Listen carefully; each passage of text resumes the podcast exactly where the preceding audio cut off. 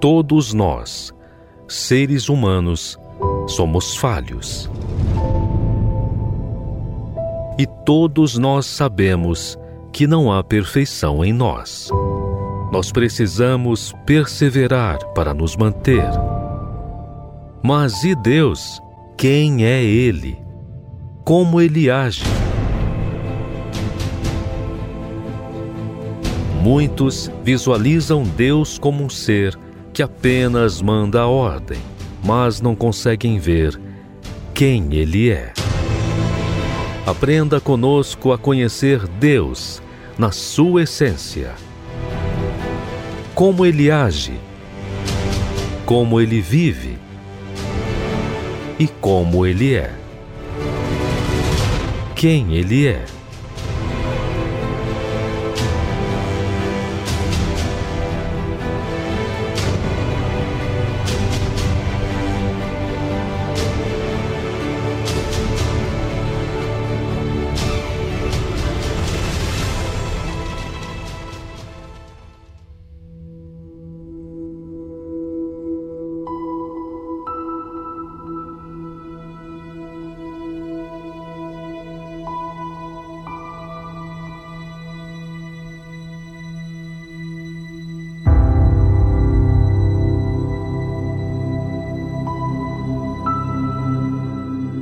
Deus é misericordioso, mas muitas vezes as pessoas não reconhecem isso, porque estão tão voltadas à sua situação que não percebem o que Deus faz em prol delas.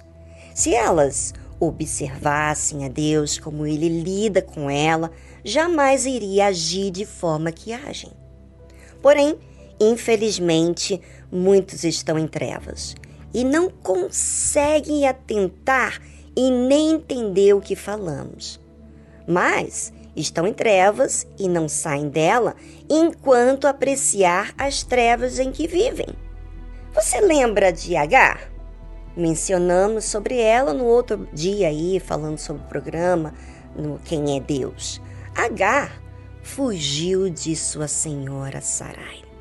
Porque Sarai chamou a atenção de Agar por desprezar ela, uma vez que agora ela estava grávida e estava toda cheia de si. Grávida de Abraão, a serva de Sarai, que é H, estava grávida de Abraão, coisa que Sarai não estava, vamos dizer assim, conseguindo. Então, então ela estava cheia de si. E H, não aceitando a disciplina, fugiu toda vez que alguém não aceita a disciplina, foge. Foge para não lidar consigo mesmo, não lidar com a sua realidade e arcar com as suas consequências que plantou. O anjo da parte do Senhor veio ao encontro de Agar. Não Agar a Deus, ou seja, o interesse não foi de Agar, mas de Deus a ela. Só que isso não resolve para a própria pessoa. Mas, da parte de Deus, sim, ele tem a plena consciência que está dando a oportunidade. O que a pessoa vai fazer com a oportunidade dela é decisão dela, né? Então lhe disse um anjo do Senhor: Torna-te para a tua senhora e humilha-te debaixo de suas mãos. Disse-lhe mais o anjo do Senhor: Multiplicarei sobremaneira a tua descendência, que não será contada por numerosa que será. Primeiro, vamos raciocinar aqui, gente. Primeiro, Deus envia seu anjo lá para falar com Agar.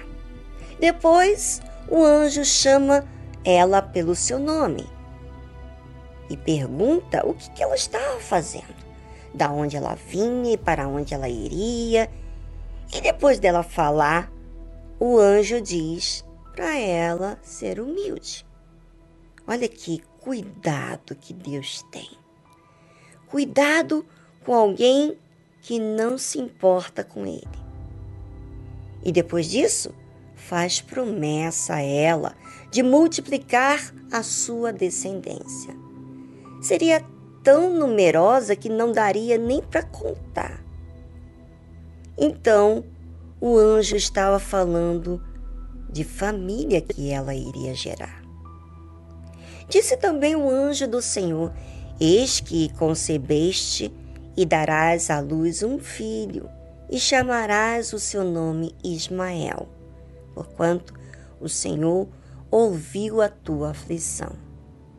O anjo deu a notícia que ela ia gerar aquela criança da qual ela havia concebido.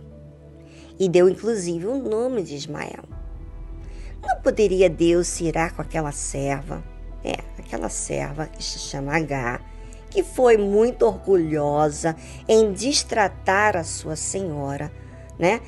Deus não poderia não fazer nada, mas não o fez. Deus ainda permitiu que ela gerasse esse filho. Ou seja, deu oportunidade para ela de gerar e ainda voltar para a casa de Abraão.